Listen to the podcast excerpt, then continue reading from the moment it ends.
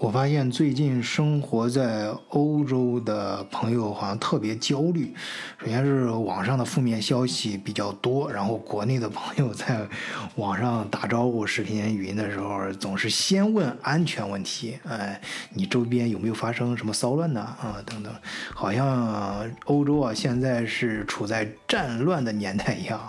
其实还好了，嗯，至少我自己亲眼。看到的和感觉到的，在德国这边，大部分人自己生活的小环境还挺平和的。虽然德国、法国，包括这个奥地利，啊，都同时呃 lock down 了啊，就是整个封城、封国，呃，但是那就我们能，就我自己作为平头老百姓啊，能感觉到的，呃，就是饭店关门，大部分地方和之前没有太大的区别。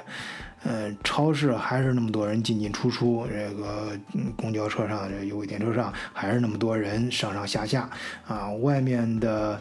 路上啊，这行人和车辆一点都没有减少的迹象啊，也都像之前那样啊，露天的地方基本上大家都不戴口罩，不戴口罩啊。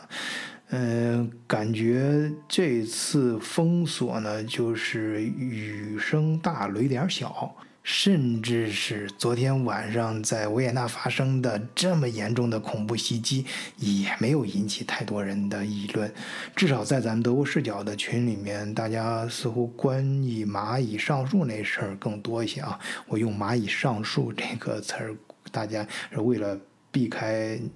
嗯，大家都知道原因啊，要不然这节目肯定上不了架了。嗯，大家都知道我说的什么事儿啊？呃，好，我们接着说那个维也纳那个事儿啊。啊，我们先先说维也纳的事儿。呃，起初我也没太关注啊。呃，但是晚上我们家那位领导啊，就不定期的查岗，晚上突然就给我打电话，哎，你在哪儿呢？呃，我老老实实交代嘛，嗯，定位啊，呃，是刚从办公室里出来那会儿，正准备去超市买点零食。结果我们家老大就就就让我赶紧回家，啊回回不是回住所，嗯呃那个我最近在呃没没在家里啊，我家在汉堡，我最近在奥古斯堡嗯做项目，啊就所以在这儿临时找了一个住所啊，说你。待好了啊，待在你的房间里，不准出来。我说咋了？他说是这样，维也纳就发生那个事儿，大家在新闻上都知道啊。这个事件确实是非常严重啊，恐怖分子是同时在六个地方，呃，发起的这个袭击，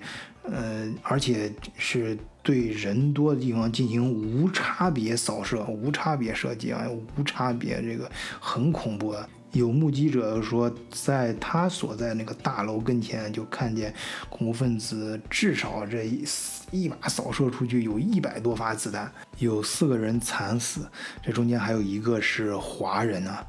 然后十四个人重伤，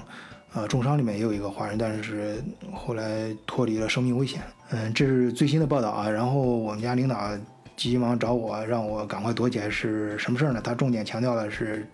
是这个，这个，这个事件发生之后，当然警察什么都出动了嘛，在搜查搜查，该封闭封闭。但是还有一个恐怖分子在逃，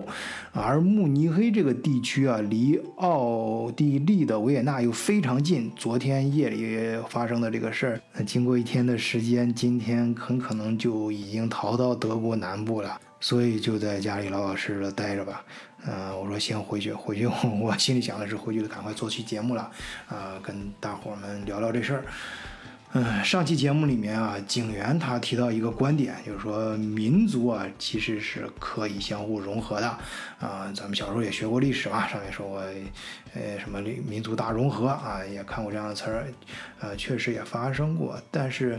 呃，你仔细想一下，这个事情的发生往往是有个前提，就是一方的呃人数和他的先进程度远远的超出了另一方，呃，而且还有一个包容的心态啊，这才可能会发生。呃，要不然就会伴随着非常血腥的战争，呃，而种族的融合这难度就比较大了，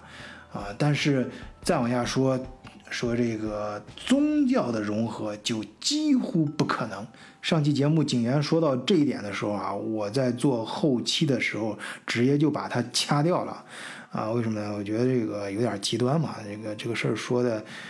呃，好像可能不太正确啊。不过今天发生维也纳恐袭之后啊。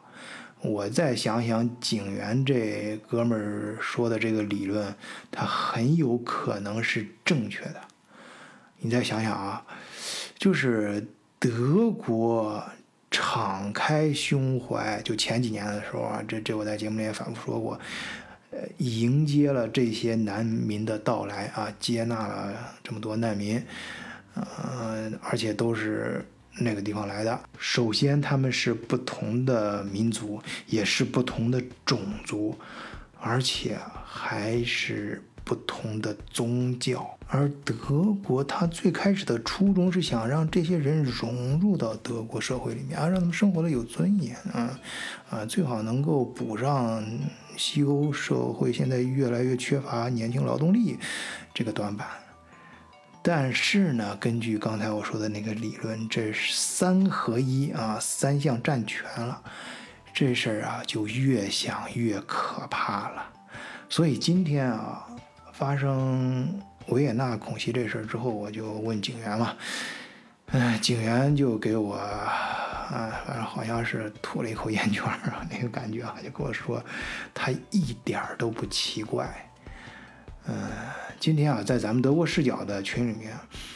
嗯，当然有不少人谈到这个事儿，但是我刚才不是说了吗？更多的人其实是在谈蚂蚁上树遇到了阻碍这件事儿啊。这儿注意啊，这儿我再说一遍，这儿我不是口误啊，这个呃，在为了能这个节目不被下架啊。大家知道我说蚂蚁上树指的是什么事儿就完了啊，呃，咱们长野博士就非常敏锐地指出来啊，在群里面直接说了啊，其实和当年老美那个次贷危机是一回事儿啊，就是把危机和风险都打包起来啊，冠冕堂皇的，呃，把它包装一下，然后卖给更多的韭菜啊。哎，那个长野博士还 说了，就是在群里面还说，今今天啊，在群里面还说了，嗯，就是针对另外一个热点啊，大户人家是绝对不会允许自家的包衣奴才来干涉主子的继承大业这样的事情的。啊，当然，这个理论的细节我们肯定是不能在节目里面说的啊，除非这期节目是不想上架了。啊，那有兴趣的朋友可以加入咱们德国视角的听友群，在群里面可以跟嗯咱们节目的几大主播啊、几大当红嘉宾啊一起来谈笑风生。嗯，好，我们还是接着说今天的主题啊，这个晚醉反应比较迟钝啊，请大家多多原谅。我在 群里面也是听了很久，啊，突然意识到。哎，今天维也纳发生的恐怖袭击和蚂蚁上树这件事儿背后的逻辑其实是一回事儿。你看啊，嗯，我刚才说了，呃，警员的理论就是难民中啊混入了持有不同宗教和不同种族的民族的极端分子，这显然是一个恐怖袭击的风险因子。那西方某些。政客他想通过自己的圣母婊，哎，把这种风险呢融化掉，哎，把它放到西方发达国家的难民营里面啊，用社会的力量把它稀释掉。同样啊，蚂蚁上树在上树之前啊，这些高杠杆的借贷风险呢。想通过证券化打包之后，把它放到股市上，啊，用股民的韭菜情节把它给稀释掉，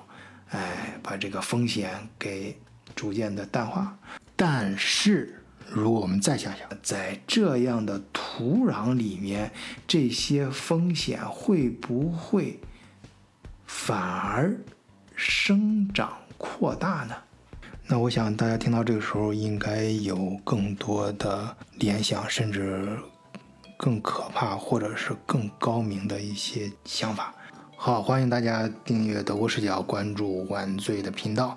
如果你也想说点什么，可以在节目下方直接留言，参与更多的讨论。